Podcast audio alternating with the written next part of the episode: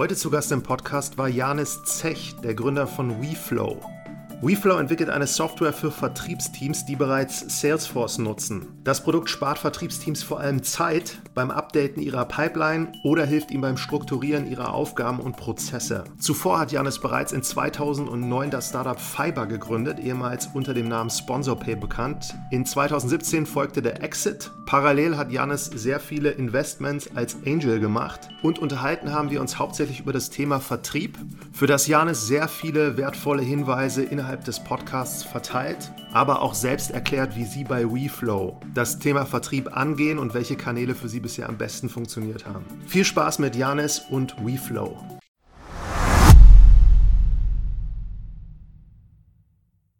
Willkommen, Janis Zech, heute zu Gast, Gründer von Get WeFlow, eigentlich auch WeFlow genannt. Hallo, Janis. Hi, vielen Dank für die Einladung. Ja, ich habe dich sehr gerne eingeladen, weil du hast ja schon so viele interessante Sachen gemacht und da auch eine ziemlich lange Vergangenheit in Startups. Und für den Start wäre es ganz toll, wenn du einfach mal selber erzählst, wo du damals studiert hast, wie du dann überhaupt in diese Gründerszene gekommen bist und wie du jetzt eigentlich zu der Gründung gekommen bist.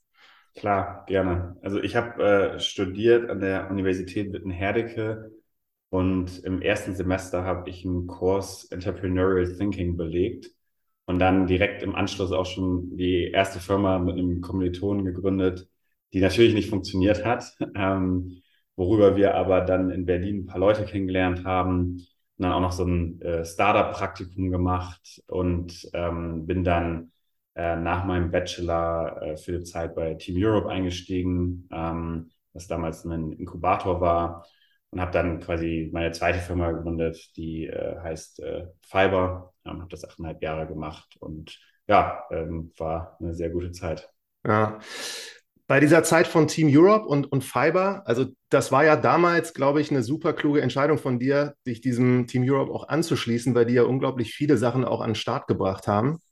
Und diese Fiber-Gründung, also wie sehr ging das dann von, von dir aus und eigentlich, dass du dieses Problem damals erkannt hast? Ja, ja, genau. Wir haben das äh, ähm, äh, damals gegründet ähm, aus Team Europe heraus ähm, und waren eigentlich, äh, das waren die Zeiten von Social Games und Browser-based Games, so den ersten Free-to-Play-Games. Das ist mittlerweile relativ Standard. Damals war das ein neues, äh, neuer Trend. Und die hatten halt das Problem, dass ein Großteil der Nutzer eigentlich nicht zahlt, sondern die Spiele einfach umsonst spielen. Und wir haben dafür im Prinzip ein vertikales Werbenetzwerk äh, entwickelt und dann die Firma in ja so zwei Pivots äh, zu einer Supply-Side-Plattform, also einem äh, Publisher-basierten Werbetechnologie-Tool ausgebaut ähm, und das vor allen Dingen für mobile Apps, ja, die 2009 eigentlich noch nicht so en vogue waren. Da war eher das Facebook-Ökosystem, das Facebook-App-Ökosystem ähm, groß. Ähm, und ja, 2012 haben wir dann äh, auf Mobile im Prinzip ein Tool gebaut, was es App-Entwicklern ermöglicht, Geld durch Werbung zu verdienen. Ähm, und Fiber wurde dann äh, einmal äh, verkauft, als sie noch drin waren, dann nochmal verkauft ähm, äh, für 600 Millionen US-Dollar an Digital Turbine, US-Firma, die da auch gelistet ist. Und ja, geht es weiter gut. Wir haben, glaube ich, letztes Jahr irgendwie 600 Millionen Umsatz gemacht, ähm, Außenumsatz. Und ähm, ja, war eine spannende Zeit. Also da gibt es natürlich viele Learnings, viele Höhen und Tiefen, ähm, die man so, ähm, ja, die man so erlebt hat. Ja. Und mit dieser, mit dieser Zeit, also wir sprechen ja heute gleich eher über, über WeFlow, aber auch, sag mal so zwei Dinge, die dir besonders so in dieser Zeit in Erinnerung geblieben sind. Also hast das für ein paar hundert Millionen verkauft. Ich habe das auch gesehen in Vorbereitung. Es hat ja auch dieser Lars Windhorst damals, glaube ich, von euch gekauft. Der ist dann, oder zu großen Teilen hat er investiert und hat es dann weiterverkauft. Aber ging das so reibungslos von Jahr 1 bis Jahr 8 oder war das dann auch teilweise nicht so reibungslos? ja, ich glaube, äh, viele Dinge sehen von außen immer reibungsloser und schöner aus, als sie sich von innen immer direkt anfühlen. Ähm, nein, wir hatten ähm, äh, ne, wir, wir, wir hatten ein Modell, was sehr nah am Umsatz gebaut war und hatten eigentlich immer sehr, sehr gute Zahlen. Ähm, also haben zum Beispiel damals mit 11 Millionen Venture Capital 80 Millionen Außenumsatz bei irgendwie drei, paar 30 Prozent Marge äh, gemacht. Ähm, aber wir hatten auch diverse Near-Death-Momente. Ja? Also ganz am Anfang, unser erster großer Kunde, der einen riesen Fraud-Fall hatte, mit dem wir irgendwie, keine Ahnung, 80.000 Umsatz im Monat gemacht haben von 100.000. der dann gesagt hat, okay, wir müssen ihm das zurückzahlen und wir mussten irgendwie zwei Monate später eine Finanzierungsrunde machen, was natürlich nicht unbedingt gut aussieht. Ähm, oder auch diese Pivots, von denen ich gesprochen hatte, im Prinzip waren wir eine Web-based Solution, sind dann, dann einen, einen Advertising-Stack gebaut für Mobile-Apps. Ähm, und das war ein Zeitraum von zwei Jahren, 100 Mitarbeiter zu der Zeit, vornehmlich US-Geschäft. Und ähm, dann haben wir im Prinzip wie eine Art Startup ein Startup gegründet.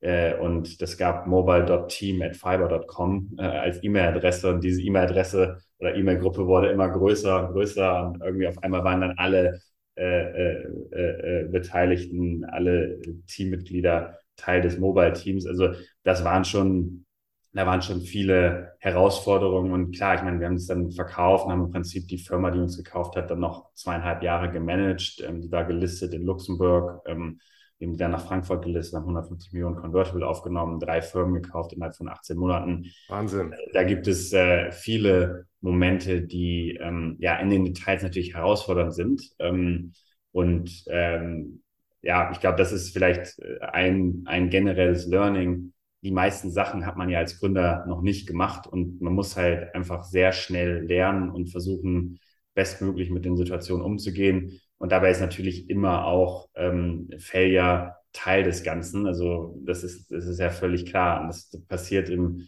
im Kleinen, wie man ähm, hat eine Rolle offen und heiert leider die falsche Person, was immer wieder vorkommt und auch sehr schmerzhaft ist und am Ende des Tages auch total nervig ist, weil man selber dafür verantwortlich ist. Und da muss man halt besser werden hinzu, ähm, man kauft eine Firma und vielleicht hat sich das nicht so entwickelt, wie man sich gewünscht hat oder so. Also ähm, ich glaube, das sind all die Herausforderungen, die man halt, äh, die man halt so, die man so entgegensteht. Mhm. Und als ihr es verkauft habt, du hast gesagt, zweieinhalb Jahre warst du noch dabei. Wie lange hast du dann Pause gemacht, bis du das nächste gemacht hast? Oder was hast du dann überhaupt gemacht? Ja, ähm, also ursprünglich geplant, äh, mal ein Jahr rauszugehen. Äh, ich habe mit meiner heutigen äh, Frau ähm, ähm, ähm, für vier Monate in Afrika und ein bisschen Volunteerarbeit gemacht. Sie ist Ärztin, hat im Krankenhaus gearbeitet. Ich habe ein bisschen mit äh, ähm, Unternehmerinnen in Afrika gearbeitet. Das war auch sehr, sehr spannend. Und dann sind wir gereist.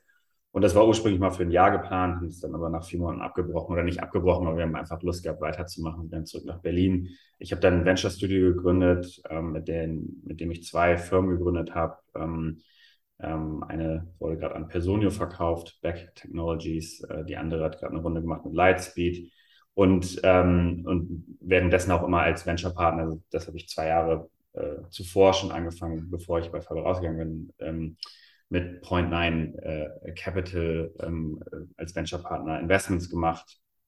Einfach um auch mal äh, zu sehen, wie es ist, äh, ein bisschen professioneller Investments zu machen. Ähm, habe immer Angel Investments auch so nebenbei gemacht und ähm, genau, und das habe ich für ein paar Jahre gemacht und dann habe ich realisiert, dass ich irgendwie Lust habe auf meine nächste langfristige Firma und habe mit meinem ehemaligen CTO Henrik zusammen WeFlow gegründet, um ein Thema zu arbeiten, was wir sehr, sehr gut kennen, weil ich halt immer Product und Go-to-Market gemacht habe. Und im Go-to-Market-Bereich ähm, gibt es halt viele Ineffizienzen im Sales-Prozess, im Go-to-Market-Prozess. Und äh, ja, da haben wir eine, eine, eine Firma drumherum gebaut. Gab es dafür einen Impuls? Ja, ich glaube, äh, für mich äh, war der, war der Impuls ähm, ähm, vor allem ähm, zwei Sachen. Das eine, ich hatte einfach Lust, wieder ähm, langfristig an einem Thema zu arbeiten und an einem Thema, wo ich das Gefühl habe, dass ich ganz gute Insights habe. Äh, sprich, ähm, ähm, das ganze Go-to-Market-Sales-Thema hat mich immer schon fasziniert. ich glaube, für viele, die, die sich damit noch nicht beschäftigen, ist es immer so ein äh, äh, ja, etwas negativ konnotierter Bereich und gleichzeitig ist es halt so entscheidend für eigentlich sämtliche Startups, das gut zu machen, um erfolgreich zu werden. Und, ähm, und, und dachte, okay, das ist eigentlich interessant. Und da habe ich einfach diverse Probleme aus der Vergangenheit gesehen, ähm, gerade was äh, die administrative Seite von Sales-Prozessen angeht und äh, die Infrastruktur des CRMs ähm, und habe halt realisiert, dass Salesforce, die mittlerweile 30 Milliarden Umsatz machen, irgendwie äh, über 200.000 Kunden haben, ähm, ein fantastisches CRM ist, aber CRM halt Marketing, Sales, Service und auch Production Data zusammenbringt in eine sehr skalierbare Datenbank. nicht unbedingt, aber das äh, Daily Workflow Tool ist, was automatisiert ist, kollaborativ und viele Insights bietet, damit man seinen Job besser machen kann. Mhm. Und ich habe halt in den letzten zehn Jahren diverse Gründer gesehen, die neue CRMs gebaut haben, was natürlich ein super interessanter Bereich ist. Ähm, und gleichzeitig dachte ich, kann man nicht einen äh, Revenue oder einen Sales Workspace auf Salesforce draufbauen, der es sehr einfach macht, Salesforce zu updaten, äh, seine Pipeline zu managen, Notizen in Salesforce zu bringen, auch den Discovery Qualification äh, Prozess zu streamline. Und ähm, genau, und die Firma haben wir dann äh, letztes Jahr gegründet und ähm, ja, macht, macht viel Spaß. Da wäre für mich so eine naheliegende Frage, warum macht Salesforce das nicht selber und baut etwas, um das Produkt so besser zu machen? Ihr kommt, macht das jetzt und wahrscheinlich, der Erfolg gibt euch da ja recht, dass ihr wahrscheinlich schon einige zahlende Kunden habt und auch die Investoren. Wie würdest du das beantworten? Warum machen die das nicht selber? Ja.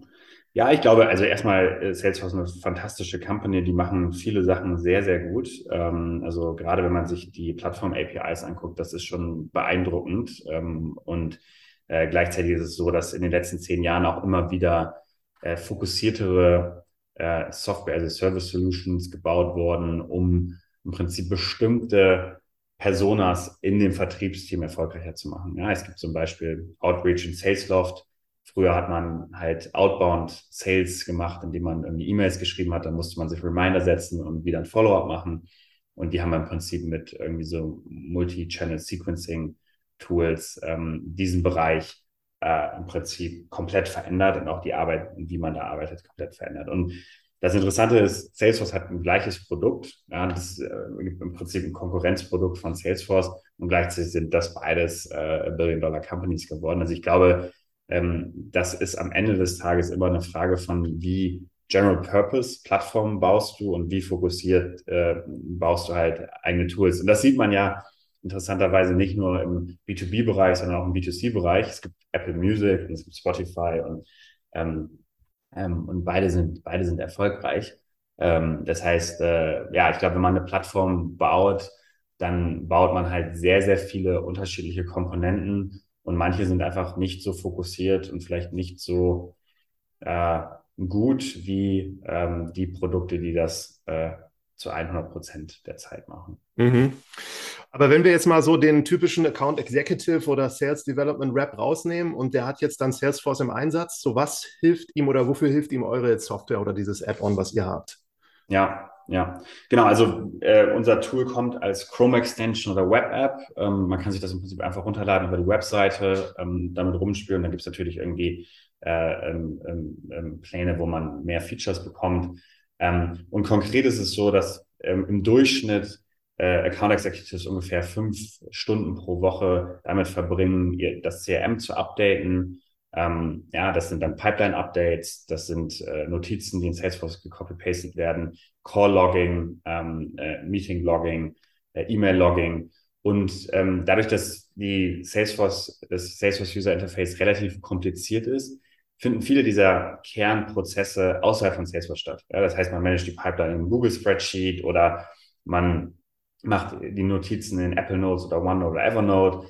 Ähm, ja, zum Teil werden E-Mails gelockt, aber auch nicht immer. Und, ähm, und dann ist es so, dass man im Prinzip eigentlich relativ schlechte Visibility hat, was tagtäglich passiert. Und was wir machen, ist, wir haben im Prinzip einen Workspace, der einem die Möglichkeit bietet, die Pipeline direkt wie eine Art Google Spreadsheet oder Airtable selber äh, zu bearbeiten, sich Views zu kreieren und zu updaten. Alle sämtliche Inline-Edits gehen direkt in Salesforce rein äh, Notizen, Noteblock, ähm, der im Prinzip äh, mit Salesforce connected ist, auch die Möglichkeit gibt, Call-Logging zu machen oder Templates zu kreieren, wo man dann seine Discovery und Qualification Journeys draus bauen kann und das auch wiederum äh, nicht nur irgendwie qualitativ als Notizen nimmt, sondern auch direkt in die Datenbank schreiben kann, in die Felder. Ja.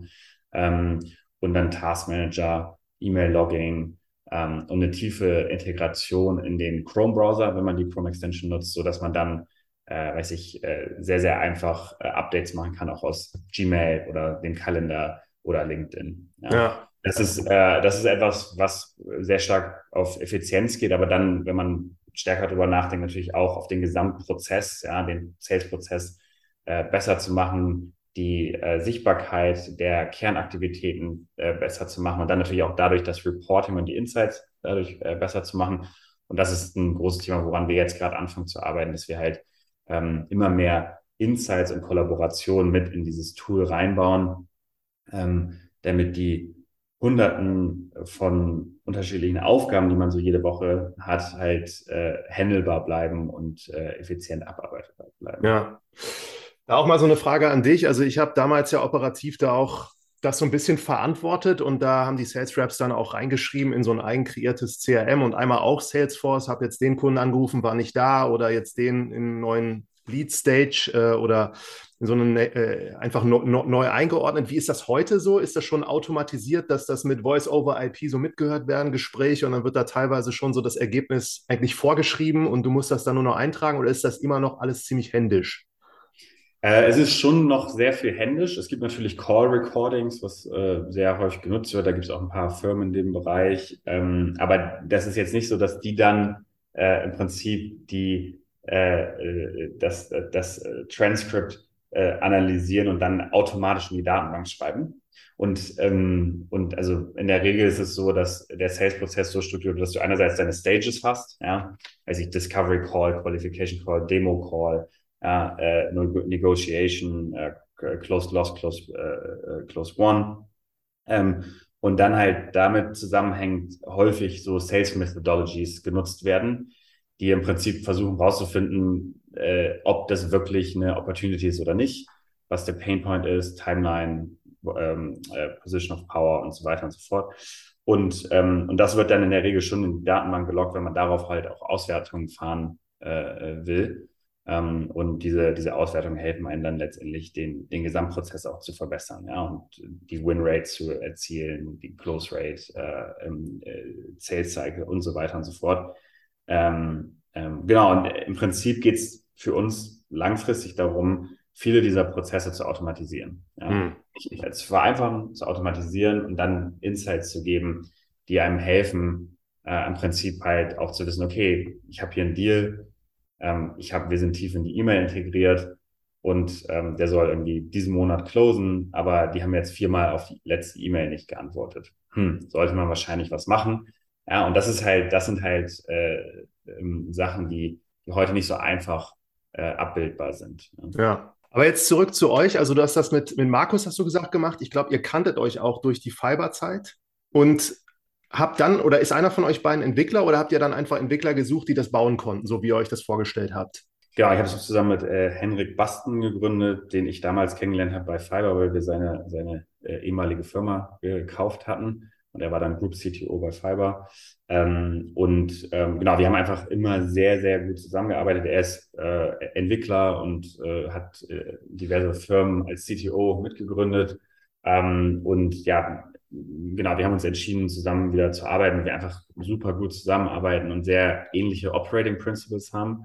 Und ich glaube, dass auch, wenn man nach einem Co-Founder sucht, sehr, sehr wichtig, dass man einerseits halt ähm, äh, sich überlegt, was für Kern-Skillsets braucht man, um dieses, diese Firma erfolgreich zu machen und die dann auch im Founding-Team abzudecken. Ja, ähm, und äh, zum anderen natürlich dann auch Leute zu finden, äh, die man idealerweise schon kennt und bei denen man eine hohe Wahrscheinlichkeit hat, dass man sehr gut zusammenarbeiten kann. Ja? Mhm. Und äh, mit Operating Principles äh, und, und Values, ja, es wird sehr viel über Values gesprochen, wir sprechen mehr über Operating Principles äh, mehr, was ist das tägliche Doing und wie verhält man sich natürlich. Ähm, das ist ja sehr unterschiedlich und dann gibt es einfach unterschiedliche Arten, wie man, wie man arbeitet. Und ich glaube, das ist extrem wichtig, dass man als Gründerteam da ähm, äh, aligned ist, aber auch als, äh, als generelles Team. Und das, was wir zum Beispiel gemacht haben, ist total simpel. Äh, wir haben uns hingesetzt, einerseits überlegt, okay, haben wir Interesse an dem Thema? Können wir uns vorstellen, wieder zusammenzuarbeiten? Und sind da, haben da einfach viel Zeit miteinander verbracht. Und dann zum anderen haben wir einfach runtergeschrieben, was wir uns äh, wünschen als Operating Principles äh, für diese Firma und haben dagegen dann auch rekrutiert. Ja? Also gegen die äh, fachliche Expertise halt die Operating Principles gelegt und auch in den zukünftigen Recruits ähm, halt äh, natürlich immer als Team auch entschieden. Bei bis zu den ersten zehn Personen ist das so ein äh, Best Practice, würde ich sagen, mittlerweile, dass man einfach gemeinsam Entscheidungen trifft, ähm, was das Thema angeht und auch da ähm, immer wieder gegen so die Kern-Values und Operating Principles rekrutiert.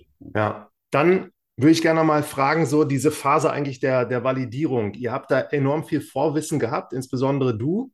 Und hat dich das oder hat das dir ausgereicht, um zu wissen, dass das so funktionieren wird, das Produkt? Oder habt ihr das dann auch getestet und wirklich validiert, so wie man das oft macht? Ja, ja, ich glaube, es reicht nie aus. Also ich glaube, man hat äh, immer dann so äh, bestimmte Insights, die extrem wichtig sind äh, und sicherlich auch äh, idealerweise, also ich glaube, viele Firmen entstehen einfach aus einem eigenen Problem, was man hat äh, und, und was man dann lösen will. Ähm, und, ähm, und dann ist natürlich die Frage, okay, wie validiert man das? Und äh, idealerweise äh, baut man irgendwie einen schnellen Hacky-Prototypen und gibt den an Nutzer und hat dann ein Ergebnis die Herausforderung da und auch bei dem Produkt, was wir machen, ist, dass man ähm, so ein Tool nicht mal eben hinhacken kann, leider. Das heißt, wir haben das äh, so gemacht, dass wir äh, erstmal sehr, sehr viele Interviews geführt haben mit Sales Leadern, RevOps, äh, AEs, SDRs, äh, CSMs, um herauszufinden, ob das äh, Problem, was wir gesehen haben, auch wirklich existiert. Und dann daraus auch direkt äh, die Frage gestellt, okay, hättet ihr denn Lust, wenn wir sowas bauen, als Designpartner mit dabei zu sein? Das ist, glaube ich, eine spannende Frage, weil dann geht es nicht mehr darum zu sagen, ja, ist eine tolle Idee, sondern okay, dann muss ich auch selber Zeit damit verbringen und äh, mich damit beschäftigen. Und da reicht es häufig schon ab. Ja? Also es ist genau wie bei Investments. Jemand, der sagt, das ist eine tolle Idee, aber ich investiere nicht, kann dann wahrscheinlich nicht so toll sein ähm, äh, oder äh, so begeistert sein von dem, von dem Thema. Ähm, ähm, und ich glaube, äh, das ist auf jeden Fall ein guter Weg, um dann so ein Produkt, was ähm, ja eine Bundled Solutions, ein Workspace ist, äh, äh zu, zu, entwickeln ähm, und dann direkt mit den Designpartnern in die tiefere äh, Evaluierung zu gehen von, ja, was baut man jetzt eigentlich als erstes, was sind die Kernprobleme ähm, und wo würde man auch relativ schnell zu Value kommen. Ähm, sodass, wenn man das Produkt dann nutzt, äh, es ist auch, auch wertvoll ist. Ne? Ja. Wie lange hat das gedauert, bis ihr dann tatsächlich die ersten Kunden konvertiert habt und die was dafür bezahlt haben? Ähm, das hat, also ähm, bei uns, wir haben, glaube ich, wir sind nach sieben Monaten in der Alpha gegangen. Da hat dann gar nichts funktioniert. Oder was heißt gar nichts funktioniert, aber das war auf jeden Fall so, dass die Begeisterung für das Produkt noch relativ niedrig war. Ähm, und, ähm, und haben dann äh, angefangen, äh, sag mal, ähm, wirklich neben den, okay, wir sprechen regelmäßig ihr gebt uns Input als Designpartner, okay, ihr nutzt es jetzt auch regelmäßig äh, for free. Und dann hat es, glaube ich, nochmal äh, drei, vier Monate gedauert. Also es war schon, schon ein Weg. Ähm, aber das ist jetzt auch, glaube ich, vielleicht für das Produkt ähm, ähm, ein bisschen länger, als es vielleicht sein muss, weil du halt ja, wir haben halt Task Management, Pipeline Management, äh, Table and Kanban, äh, äh, Node Management und Chrome Extension gebaut. Ähm, das ist halt relativ viel zu bauen. Ähm, idealerweise hat man halt ein etwas abgespeckteres Produkt, wo man schneller vielleicht validieren kann, äh, ob, das, ob das was ist oder nicht. Ähm, genau, also ich glaube, das kommt immer darauf an, kann man auch nicht verallgemeinern. Es gibt auch Produkte, die bauen mehrere Jahre und äh, fangen dann an zu testen und manche werden davon sehr erfolgreich und andere nicht. Also ich glaube, es ja. ist auch ein bisschen die Frage, wie viel Risk ist halt in der, in der Idee und in, in der Audience. Ne? Ja, ja, sehr spannend. Aber habt, habt ihr zu dem Zeitpunkt, wo ihr es angefangen habt zu verkaufen, dann auch eigene Raps gehabt, die das getestet haben und gesagt haben, das läuft jetzt wirklich rund hier und es wird immer besser? Oder warst du das eigentlich in Person die meiste Zeit? Ja, also genau, wir nutzen natürlich unser Produkt auch selber, ähm, aber primär geht es schon um externe Validierung, ja. Und also, und da ist es auch so, du, du hast halt Leuten, denen du das zeigst, ähm, die das dann irgendwie spannend finden als Idee und dann nutzen sie es und es funktioniert halt nicht genauso, wie man sich es vorstellt. Und, ähm, und das ist, glaube ich, auch einfach ein ganz natürlicher Prozess, dass man halt dieses Produkt immer weiter iteriert und die ganze Zeit weiterlernen. Und am Anfang ist es so, dass man halt sehr viele Sichtweisen hat, idealerweise durch Gespräche, Interviews, vielleicht auch sowas wie ähm, äh, User-Testing macht, ja, dass man irgendwie Screenshots zeigt und wird da getestet. Und das kann man ja, also ne, man kann ja auch ein Produkt nah an den Kunden entwickeln, äh, wenn man noch nicht viel hat. Aber es ist natürlich anders, als auf irgendwie das äh, Amplitude oder Mixed Panel Dashboard zu schauen und zu gucken, was sind die Retention Rates, Engagement Rates, welche Komponenten werden genutzt, wie werden die genutzt, ähm, Hotjar zu nutzen, um zum Beispiel äh, ja, sich äh, einfach Screen Recordings zu haben von den Nutzern und Heatmaps. Und ich glaube, es gibt halt mittlerweile sehr viele gute Tools, um Produktentwicklung ähm, ja auch quantifizierbar zu machen. Aber das muss man sich halt erst verdienen in einem Startup. Ähm, und ich glaube, ein großes Ziel ist es halt für jeden, so schnell wie möglich dahin zu kommen, dass man halt mehr Daten hat, um bestimmte Metriken zu validieren. Ähm, aber das Problem ist natürlich auch immer, dass ähm, meistens ähm, ja richtig gute Software zu bauen halt auch ein bisschen dauert und die Qualität des Produkts natürlich eine enorme Auswirkung hat auf die Zahlen, die man sieht. Ja. Dementsprechend ist, glaube ich, auch diese Herausforderung eigentlich nicht zu wissen, also dieses Thema Product Market Fit ist ja so ein großes Thema. Ich glaube auch genau aus dem Grund, weil man halt über Jahre bauen kann und trotzdem kein Product Market Fit haben kann und trotzdem das Gefühl hat, man kann da hinkommen. Und ich glaube, das ist halt letztendlich äh, wirklich so eine riesen Herausforderung, weil ähm, ja, weil man halt äh, sich ja häufig, wenn man Produkte baut, auch der Shortcomings sehr bewusst ist ähm, und weiß, dass es vielleicht noch nicht da ist, wo man es haben will. Oder ähm, ja, im Prinzip sind es ja immer Trade-off-Entscheidungen. Ja, man weiß irgendwie, es gibt 25.000 Sachen, die man bauen könnte.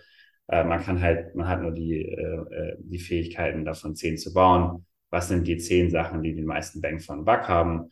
und ähm, was hat am größten Impact und das halt schnell zu iterieren. Also ich glaube, am Anfang sich darauf zu fokussieren, dass man extrem produktiv ist, dass man Leute reinholt, die äh, Wert daraus bekommen, äh, produktiv zu sein. Ja, das ist extrem wichtig, ähm, weil am Ende des Tages diese Velocity und die Lernfähigkeit halt eine der wichtigsten Fähigkeiten sind und häufig man in der Journey dann auch, man hat eine Anfangshypothese und merkt, okay, das ist aber viel, viel wichtiger. Ja, und ich glaube, dass es total unrealistisch ist, von vornherein alles zu wissen. Deswegen ist es einfach eine Learning Journey. Man muss halt, äh, man muss halt starke Annahmen haben und gleichzeitig jederzeit sich auch bewusst sein, dass die komplett falsch sein müssen und dann eher drauf gucken als äh, Experimente, ähm, die halt eine gewisse Zeitdauer haben. Ähm, ähm, und bei Produkt, glaube ich, so eine Kombination aus sehr gutem Gefühl für die Audience, äh, sehr klaren Sichtweisen. Äh, idealerweise kennt man das Problem selber und dann aber auch natürlich äh, qualitativer Input und quantitativer Input. Und das, äh, ja, das, das führt dann meistens zu sehr guten Produkten. Ne? Ich vermute auch, ihr habt dann irgendwann gesehen, dass die Leute das gerne nutzen oder die haben es euch zumindest gesagt. Und dann wäre auch ein spannender Moment, wann ihr diesen Hebel umgelegt habt und gesagt habt, jetzt äh, kostet das was. Und ich war parallel mal auf eurer Seite und habe da gesehen, auch ihr habt da auch Angaben über Preise. Das ist vielleicht eine ziemlich banale Frage, aber wie kommt man dann genau auf diese Nummern, die ihr da eigentlich abruft? Ja, es ist, ist, ist, glaube ich, gar keine banale Frage. Ich glaube, es ist eine sehr, sehr komplizierte Frage und, ähm, ähm, und die Preise ändern sich natürlich auch. Ja? Also ähm, ähm ich glaube, ich glaube, wenn man jetzt über den generellen Go-to-Market nachdenkt, dann gibt es irgendwie ein ICP, ja, äh, was man idealerweise sehr, sehr spezifisch macht. Es gibt Personas ähm, und es gibt im Prinzip eine Positionierung für diese Personas. Ja. Und häufig in Software as a Service ist es so, dass man nicht nur eine Persona hat, sondern dass man unterschiedliche Personas hat, die man irgendwie äh, bedienen muss äh, und, ähm, und äh, sich dessen erstmal klar werden. Und das ganze Positionierung und Messaging-Thema äh, kann natürlich, und dann auch das Produkt kann natürlich einen riesen Impact auch auf das Pricing, ja. Und, ähm, und Pricing ist halt sehr abhängig davon, wie viel Wert man auch wirklich kreiert, ja. Und, ähm, und, und, und, und das ist natürlich äh, etwas, was, ähm, ja, was äh, gar nicht so einfach ist, da wirklich eine Klarheit zu haben. Ich glaube, man fragt sich dann erstmal, okay, macht man Seed-Based Pricing, macht man Consumption Pricing, äh, welche Art von Pricing ist äh, realistisch, wie ist die Zahlungsbereitschaft, ja, und auch da wieder, man kann das dann einfach entscheiden oder man kann halt ähm, äh, natürlich in die Gespräche gehen. Und dann sieht man halt auch schon, ähm, wo, also ja, wo ist irgendwie eine Zahlungsbereitschaft und dann auch vielleicht so, wie kann man daraus einen ROI-Case machen und wie ist dieser ROI-Case? Aber in der Regel ist es, glaube ich, wirklich so ein total iteratives Test and Learn. Mhm. Ähm, und, ähm, und dann sieht man, okay, mh, häufig, wenn man das Pricing hochnimmt, dann wird es extrem schwer, die äh, Kunden zu konvertieren. Ähm, ähm, das heißt, ich glaube, man muss einfach da sehr stark testen. Ja. Können wir das mal am Beispiel machen, so, also mit Ideal Customer Profile bei euch? Ja, dann die Persona, die ihr am Anfang hattet, dann irgendwie nach vielleicht ein paar Versuchen hat sich geändert in. Weiß nicht, ob das so leicht geht, aber das wäre sehr ja. interessant. Ja, also genau, ich meine, ähm, ähm, bei, bei uns ist es so, wir haben drei Hauptpersona. Es gibt im Prinzip die äh, äh Vertriebsmitarbeiter, ähm, ja, könnte jetzt ein AI sein, SDA, CSM. Das sind im Prinzip die Nutzer und für die bauen wir das Produkt. Äh, ähm, dann gibt es Sales Manager, Sales Leader, ähm, die natürlich auch ein Interesse daran haben, dass äh, die Salesforce-Daten up-to-date sind und der Vertriebsprozess äh, äh, eingehalten wird. Äh, und dann gibt es SalesOps, RevOps, ja, die äh, im Prinzip in der Regel verantwortlich dafür sind, ähm, den gesamten Sales-Prozess zu strukturieren und digital abzubilden durch Tools. Ja. Und dann auch viel Insights ähm, aus im Prinzip den ähm, äh, ja, aus den Tools zu ziehen, um halt letztendlich wieder iterativ den Prozess zu verbessern und die Close Rate, Win Rate, etc. zu verbessern. Mhm. Und, ähm, und ähm, im, im, Prinzip ist es so, ähm, erstmal müssten wir jetzt lernen, okay, wer ist eigentlich der Buyer? Ja? Mm, und, ähm, und, und wer trifft die Entscheidung und wie wird diese Entscheidung getroffen? Ähm, und dann das andere ist natürlich, okay, wie kann man eigentlich den ROI darstellen und ähm, wie verändert er sich auch durchs Produkt und was man anbietet. Ja? Und, äh, und in der Regel, wenn du ein Seed-Based Pricing hast, dann hast du ja irgendwie XYZ, es gibt mehrere Pläne und dann musst du dir halt überlegen, okay, äh, welche Feature sind quasi für welche Pläne dann äh, im, im, im zugänglich und ähm, wo bricht das Ganze dann? Und ähm, in der Regel, was man, glaube ich, haben möchte, ist ähm, eine Situation, wo, äh, sagen wir mal, der günstigere Plan und der etwas teurere Plan ähm, halt so weit auseinander sind, dass man, ähm, ähm, äh, dass man eigentlich in den teuren Plan verkaufen kann, ähm, mit halt ein paar Killer-Feature, die notwendig sind, damit man quasi da reinkommt. Und gleichzeitig will man aber nicht Kunden darüber verlieren, dass es nicht den günstigeren Plan gibt. Und ich gucke auf Pricing immer sehr stark value getrieben. Ja, am Ende des Tages äh, gibt es halt äh, Kunden bei uns, die nutzen zwei, drei Komponenten, die brauchen nicht alles und die wollen auch nicht alles und die sind vielleicht auch noch ein bisschen kleiner und haben nicht das Budget. Und dann ist es auch okay, wenn sie einfach starten mit etwas. Ähm, oder dann gibt es andere, die wollen halt alles und auch alles, was in der Zukunft kommt.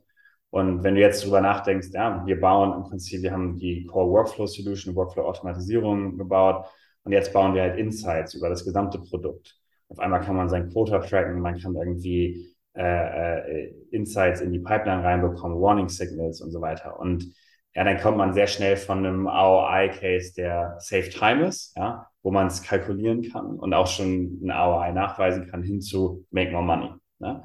Und ja, ich glaube, fundamental, fundamental ist eigentlich immer Save Time, ja, or Make More Money. Am Ende des Tages immer die Frage, okay, was ist der ROI-Case? Und den muss man halt darstellen können. Und das ist extrem schwer. Das ist extrem schwer.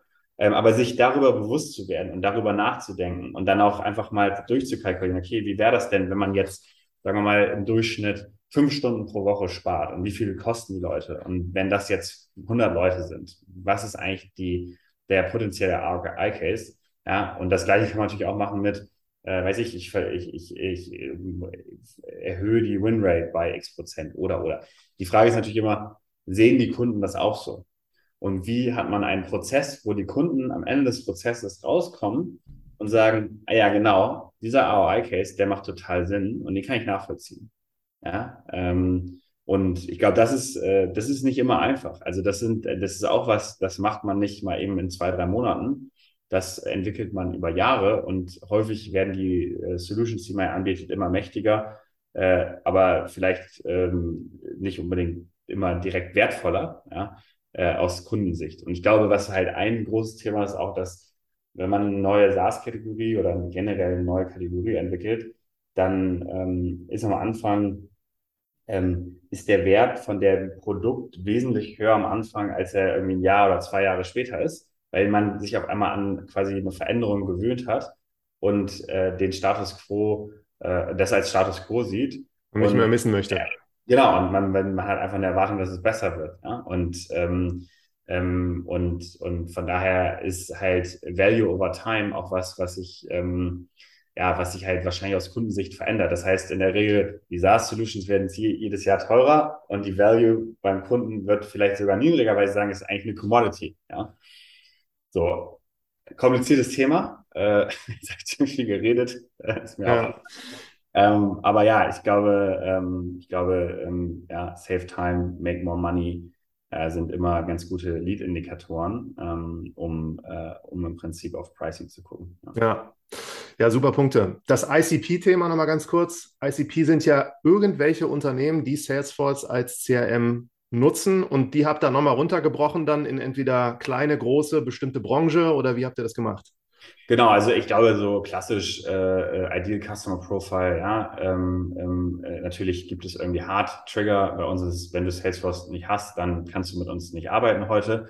Äh, wenn du Salesforce hast, kannst du mit uns arbeiten. Das heißt, die gehen erstmal alle rein. Und dann ist natürlich die Frage, okay, welche Größe, ja, äh, FTEs, ähm, ähm, aber auch zum Beispiel, es gibt dann, und dann geht's halt wesentlich tiefer. Also ich glaube, wenn man die Outbound Motion entwickelt, also äh, Cold Outbound oder auch Inbound, dass man dann halt sich überlegt, okay, wo äh, gibt es Firmen, die vielleicht das Problem haben und das Problem ist viel, viel größer. Also bei uns ein spezifisches Beispiel, wenn man jetzt als Rap fünf Enterprise Deals hat und die ganze Zeit sich nur mit diesen Enterprise Deals beschäftigt, dann sind wir jetzt nicht unbedingt die wertvollste Solution. Ja? Aber wenn die Velocity irgendwie 10, 15, 20, 25 Deals plus ist, was bei den meisten der Fall ist, aber auch vor allen Dingen mit Market, Higher Velocity, andere ACVs, ist das wesentlich wichtiger. Das heißt, ich glaube, das ICP äh, sollte man versuchen, sehr, sehr klein zu schneiden. Ja? Mit Market 100 bis paar tausend Mitarbeiter oder 100 bis 300 Mitarbeiter vielleicht sogar. Ja, ähm, das sind die Personas das sind die Probleme und da sind die Probleme sehr, sehr groß. Weiß ich, gibt andere Tech Solutions, es gibt dann, und dann geht man eigentlich runter und geht noch tiefer in die Trigger. Also ähm, wenn jemand zum Beispiel auf LinkedIn schreibt, meine Datenqualität in Salesforce ist schlecht, ist wahrscheinlich jemand, der das Problem kennt. Und da ist die Wahrscheinlichkeit, dass man mit der Person, dass man der Person wirklich helfen kann, wesentlich höher. Und ich glaube, das ist halt super wichtig. Am Ende des Tages geht es immer darum, als Unternehmer Probleme zu identifizieren und zu lösen. Und je größer das Problem, desto größer ist das potenzielle Outcome. Schaut man sich Google an, ja, äh, es gibt das Internet, ich will Informationen finden, Informationen finden, war schon immer in der Geschichte der Menschheit ein Riesenthema. Ja, äh, ich meine, nicht umsonst hat Buchdruck oder eine der Kerninnovationen der Menschheit. Und ich glaube, das sind halt alles so, so Dinge, ja, immer sehr, sehr stark sich zu sagen, okay, wie beschreibt man das Problem, was ist das Problem und wie, was sind die Trigger, damit dieses Problem auch wirklich da ist, was man irgendwie digital finden kann, um dann in Konversation zu gehen und zu gucken, ob man wirklich helfen kann oder nicht. Ja. Also so Zwischenfeedback von mir, es hört sich nach einem Lehrbuch Beispiel an, wie ihr das strukturiert irgendwie für euch am Anfang versucht habt zu machen. Jetzt kommt aber die so spannendste Frage, wie ihr es dann tatsächlich auch verkauft habt. Und ähm, das wäre jetzt auch nochmal interessant. Also was habt ihr da gemacht? Habt ihr die Leute dann, also ihr habt wahrscheinlich durch die Interviews viele gehabt, die dann auch gesagt haben, so das finden sie gut, wollen sie weiter nutzen. Und wie sind die anderen so auf euch aufmerksam geworden?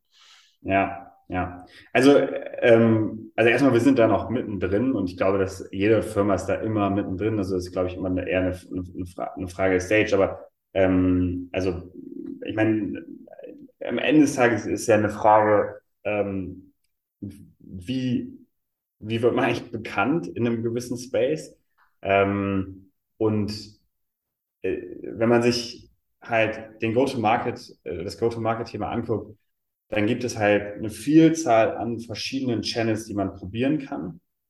Ja, und klassisch sind das Sachen wie Content Marketing, Outbound Sales, ähm, äh, Social, Paid Marketing, Demand Gen, ja, das kann Paid Social sein, äh, Google, ähm, äh, Sponsorings, Podcast, ja, und es gibt halt im Prinzip für jedes Produkt Communities, ja, es gibt halt eine Vielzahl an Themen, die man machen kann.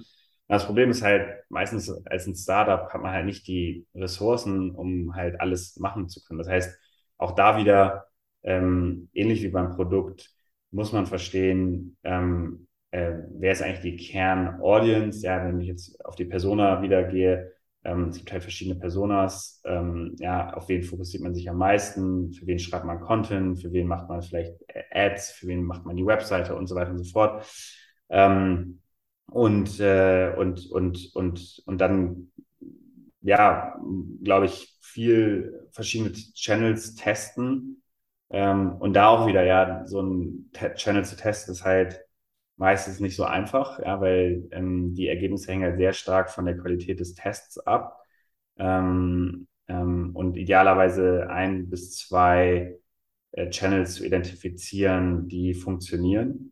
Ähm, ich glaube, am Anfang ist es schon auch, und, und, und das Interessante ist halt, es ist wahrscheinlich immer irgendwie ein bisschen eine Kombination.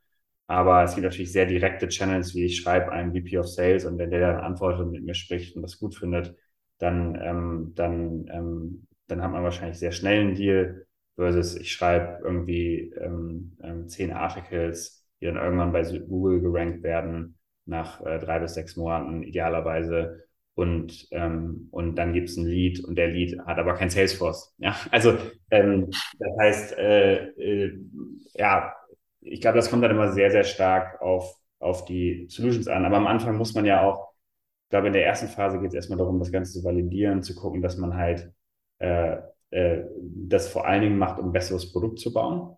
Ja, das ist, glaube ich, die Phase 1. Also man akquiriert nicht, um jetzt irgendwie commercially erfolgreich zu sein, sondern man akquiriert eigentlich, um Kunden zu haben, die einem sagen, ob das, was man da macht, sinnvoll ist. Und dann muss man natürlich irgendwie Channels finden, die äh, idealerweise skalierbar sind, äh, die man dann richtig entwickelt, wo man richtig, richtig tief geht ähm, und idealerweise ein, zwei ähm, und nicht äh, sehr viele, weil man viele meistens nicht bedienen kann. Und von da geht man dann, macht die ersten Hires, sodass das, was man da angefangen hat, weitergeführt äh, wird. Weitergeführt wird, besser weitergeführt wird, als so wie man es selber macht. Ähm, und fängt dann an, nach und nach das Team auszubauen und darauf dann auch in der Regel entweder so erfolgreich zu sein, dass man kein Funding braucht oder mehr Funding zu akquirieren. Welche zwei, drei Channels habt ihr für euch gefunden? Ähm, also wir fokussieren uns sehr stark auf Content und, ähm, und Outbound. Ja. Outbound wie? Also mit äh, auch LinkedIn Direktansprache? Genau, äh, Direktansprache, Multi-Channel Sequences, ähm, also E-Mail, LinkedIn, Calling ähm, und ähm, ja, da gibt es Tools, mit denen man das sehr gut abdecken kann. Äh, man im Prinzip akquiriert halt Daten, die man dann nutzt, um Outbound zu machen. Ähm, das ist so das klassische BDA-SDA-Thema. Ähm, und dann Content Marketing äh, gibt es auch wieder natürlich unterschiedlichste Arten von Content Marketing. Ich glaube, bei uns sind es so drei, die eine Rolle spielen: SEO, Resources und dann, ähm, und dann äh, LinkedIn Social, äh, weil unsere Audience halt sehr stark auf LinkedIn äh, unterwegs ist. Ähm, genau, das sind, äh, ja, und dann ist das natürlich wieder im Kontext von äh, ICP und Persona. Also wenn wir jetzt in Pharma verkaufen würden, ja, was wir nicht machen, dann sähe das natürlich äh, ganz anders aus. Ähm, aber wir fokussieren uns auf B2B Technology, ja, 100 bis ein paar. Und Resources, was meintest du damit? Also habt ihr da irgendwelche Studien, die ihr zur Verfügung stellt oder Insights? Genau. Genau, also Resources ähm, ähm, kann, kann im Prinzip alles sein, wie ähm, ähm, eine Präsentation über ein bestimmtes Thema äh, oder ähm, bei uns sind so zum Teil Checklists oder Templates, die man sich dann runterladen kann, die einem dann hoffentlich helfen. Zum Beispiel eine Sales Methodology wie Band oder Medic oder MedPick äh, zu implementieren und zu operationalisieren und ähm, das ist ein gutes Beispiel, weil das ist jetzt Content Marketing, äh, was wir machen über Sales Methodologies. Und haben wir ein E-Book darüber geschrieben. Und erst haben wir irgendwie, ich glaube, 15, 20 Artikel, äh, SEO-Artikel geschrieben. Aus den Artikeln kriegt man dann Templates und Checklists und noch ein E-Book. Und das Thema ist wiederum eins, Operationalisierung von Sales Methodologies. Dafür ist Reflow gebaut. Das heißt, es ist auch sehr down-the-funnel-Content. Ja, das ist jetzt nicht, sondern das sind ja, und da fallen dann natürlich welche raus, die irgendwie andere CRMs nutzen. Aber alle anderen sind eigentlich relevante potenzielle Leads, denen wir idealerweise helfen könnten irgendwann. Ähm, und ähm, genau, ist ein, einfach ein Use Case von dem, was wir, was wir machen. Ja. ja. Aber dann ist euer so Approach ist halt so eine Mischung aus Inbound und Outbound gleichzeitig. Ja, das ist, das ist super interessant. Also genau, ich meine, äh, da sprichst du ein Riesenthema an. Ne? Was ist eigentlich so deine generelle Go-to-Market-Motion? Ist es inbound, ist es outbound, ist es product-led? Ähm, ähm, also auch wenn man auf unsere Website geht, man kann im Prinzip die Chrome Extension einfach anfangen zu nutzen. Ähm, ähm, am Ende des Tages haben wir eine Mission, äh, ja, äh, make äh, salespeople more successful, ja, und alles das, äh, ich glaube, es ist manchmal auch gar nicht so schlecht, sich zu überlegen, okay, was ist eigentlich so die Kernmission, was kann man dann machen, damit das auch idealerweise passiert. Und wenn es ein Content Piece ist, ist gut, wenn es ein Free Product ist, gut, äh, wenn es irgendwie outbound ist, äh, ähm, der gut gemacht ist, ist auch gut. Ähm, aber ja, ähm, ähm ich glaube, das hängt dann wieder sehr, sehr stark ab von, ähm, was ist das Produkt und hm, es gibt einfach Produkte, so ein Calendly, Loom, ähm, die sind einfach inhärent product-driven. Ja? Also ich schicke einen Invite und dann kann ich direkt einen Calendly machen. Ähm, und das ist natürlich was, was sich immer jeder wünscht, aber es funktioniert einfach nicht mit jeder Lösung. Und äh, in der Regel, ich glaube, so, wenn man so eine Matrix auch aufmacht, dann hat man, hat man irgendwie äh, Product-led äh, häufig irgendwie ähm, äh, eine gewisse, so einen viralen Loop. Ja? Äh, häufig Account Expansion, also äh, äh, über Accounts hinweg. Also äh, ich schicke einem Menschen, der in einer anderen Firma ist, ähm, ähm, äh, im Prinzip ein Calendly und dementsprechend könnte es zwei Accounts werden irgendwann mal. Ähm, ähm und, und das, äh, das ist einfach eine sehr andere Motion als die, die wir haben als Sales Workspace oder jetzt in, sagen wir mal, most extreme Idee SAP. Ja? Die ja im Prinzip äh, auch nur B2B-Software vertreiben, aber ähm, wo es halt immer Implementierungsprojekte sind, die zwei, drei Jahre dauern. Ähm, und dazwischen bewegt man sich irgendwo. Und ich glaube, klar zu bekommen, wo man da steht, äh, ist, ist, ist halt auch sehr, sehr wichtig. Und das ist auch häufig im Kontext von ACVs und Seed-Pricing. Mhm.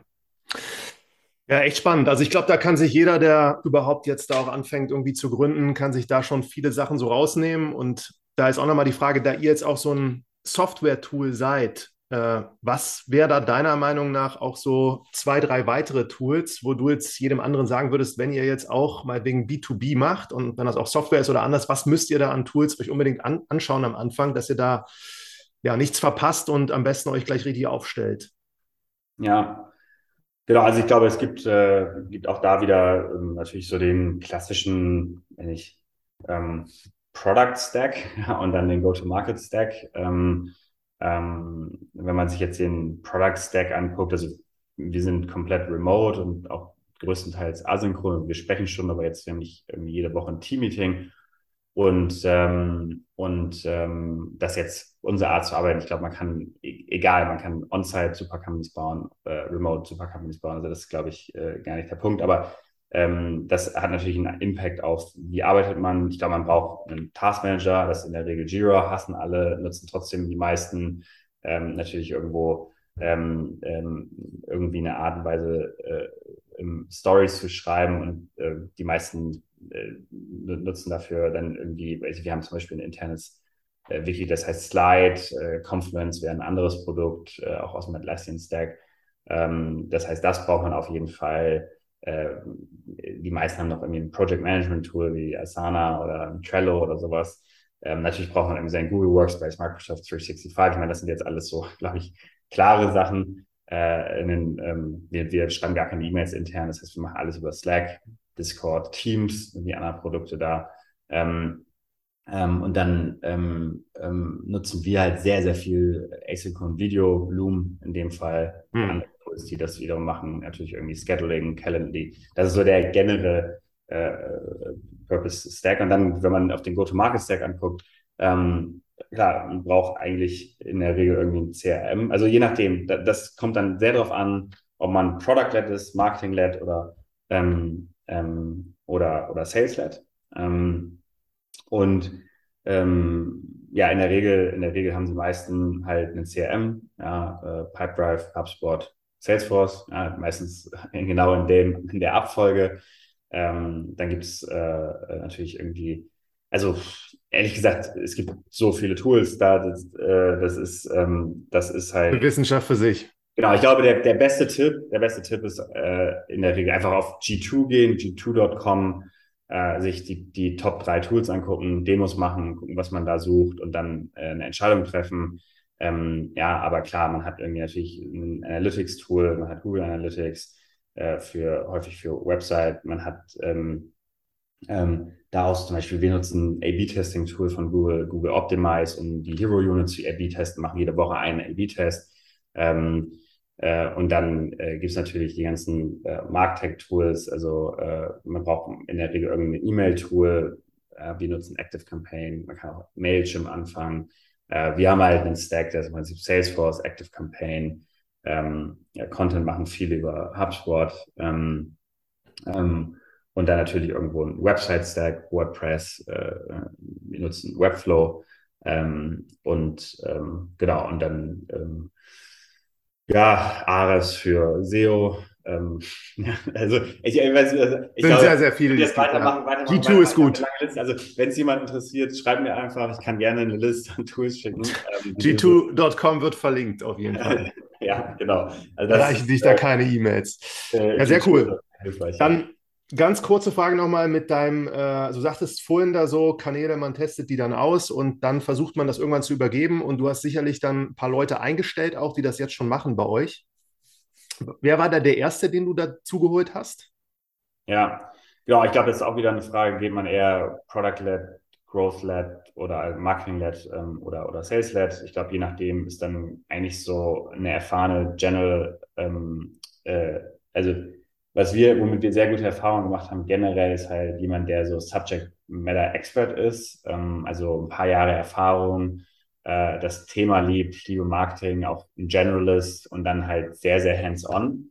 Ähm, ich glaube, das sind generell immer gute First Hire, um ein Playbook in einem bestimmten Bereich zu entwickeln, ähm, weil man dann doch eher in der Regel später Experten reinholt, das kann aber auch sehr anders sein. Also wenn man extrem viel Erfolg im Content Marketing äh, sieht, dann macht es wahrscheinlich eher Sinn, direkt dort einen First Hire zu machen. Also hm. ich glaube, da gibt es jetzt wieder, ne, es gibt nicht das generelle Playbook. Am Ende des Tages, glaube ich, die Frage zu stellen, ist man richtig excited über die Person, die da reinkommt und ist sie halt richtig, richtig gut. Ja, und wie stellt man auch sicher, dass man weiß, was richtig, richtig gut ist als Gründer? Das ist auch so ein Thema, ja ähm, ähm, weil man ja jetzt auch nicht irgendwie Experte in jedem Bereich sein kann. Ähm, das heißt, äh, ob das jetzt ein Advisor ist, der vielleicht nochmal ein Interview macht oder äh, man einfach äh, mit zehn Leuten zu viel spricht, um ein Gefühl dafür zu bekommen.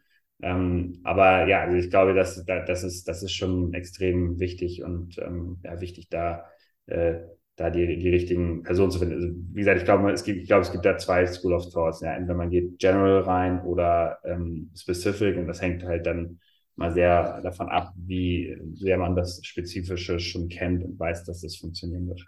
Ja, cool. Dann letzter, letzter Punkt nochmal für die Studierenden. Ne? Die, mhm. äh, ich versuche das auch immer die ganze Zeit, denen zu erklären, wie spannend eigentlich Vertrieb sein kann. Und dass natürlich auch Hochschulen und so bilden häufig für Marketing aus und Vertrieb ist eigentlich das, was ganz viele Unternehmen so suchen. Und dann kommen die da so in ein Unternehmen. Und wenn du denen jetzt sagen würdest, so du hast das ja selber damals erfahren, so was Vertrieb ist, was man da wissen sollte. Und auf eurer Homepage habe ich gesehen, ihr schreibt da auch das ganz elegant so: Sales is a tough role, it's demanding and stressful. If you don't perform, you are out.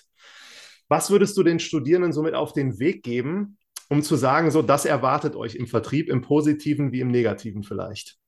Ja, ja. Also ich glaube erstmal, dass es, äh, äh, ne, es, es ist halt sehr abhängig davon, was einem selber gefällt und was man gerne macht. Und es gibt halt, glaube ich, häufig diesen Disconnect zwischen, ich weiß, also ich glaube, das ist Vertrieb oder ich glaube, das ist Marketing, ich glaube, das ist Produkt und äh, der Realität. Ja. Aber ähm, ja, ich glaube, wenn man, äh, wenn man Energie aus äh, menschlichen Kontakten zieht, wenn man sich gut organisieren kann, wenn man gut ähm, äh, im Prinzip so einen, auch einen gewissen, vielleicht kompetitiven Ansatz hat ähm, und äh, im Prinzip halt äh, äh, sehr, sehr gut ist, ähm, Probleme prägnant darzustellen und äh, auch sehr, sagen wir mal, ähm, ja, äh, sehr gut, ähm, sehr gut, ja, im Prinzip äh, irgendwie Leute lesen kann und verstehen kann, worum, es eigentlich geht. Und halt, ne, ich glaube, viele denken, Vertrieb ist so, ich verkaufe irgendwas in eine sleazy Art und Weise und eigentlich geht es darum, äh, bei den Prospects zu gucken, ob man wirklich helfen kann. Und ähm, so, also äh, ich glaube, die, die, die, die Darstellung von dem, was es ist und der Realität ist halt ziemlich weit auseinander. Vor allen Dingen in, Deutschland, das ist in den USA auch sehr anders. Ähm, und genau, also ähm, ja, ich glaube, es gibt da keine generelle Antwort, sollte man das machen oder sollte man es nicht machen. Ähm, aber ähm, ähm, ja, äh, ist auf jeden Fall, glaube ich, eine der extrem wichtigen Fähigkeiten und nicht nur für Vertrieb, sondern auch generell, um Firmen zu gründen. Also das ist halt auch was, ähm, was, glaube ich, äh, man nicht unterschätzen sollte. Ähm, ähm, ja, im, im Prinzip äh, zu verstehen, wie bestimmte Situationen sind und dann darauf eine Lösung zu, zu äh, erreichen, ist, glaube ich, was, was man als Unternehmer generell braucht. Ähm, aber klar, ich meine, ich glaube, Marketing, Produkt, Vertrieb, wenn man jetzt äh, vielleicht nicht einen ähm, komplett äh, technischen Background hat, sind natürlich irgendwie die äh, größeren Optionen. Ich glaube, ähm, ja, Vertrieb ist da auf jeden Fall eine super spannende Option. Ne? Sehr cool. Top, Janis, da ist eine ganze Stunde fast rumgegangen. Ich danke dir für die ganzen Insights und wünsche euch weiterhin viel Erfolg mit WeFlow. Ja, vielen Dank für die Einladung, hat mich sehr gefreut und ähm, ja, bis bald.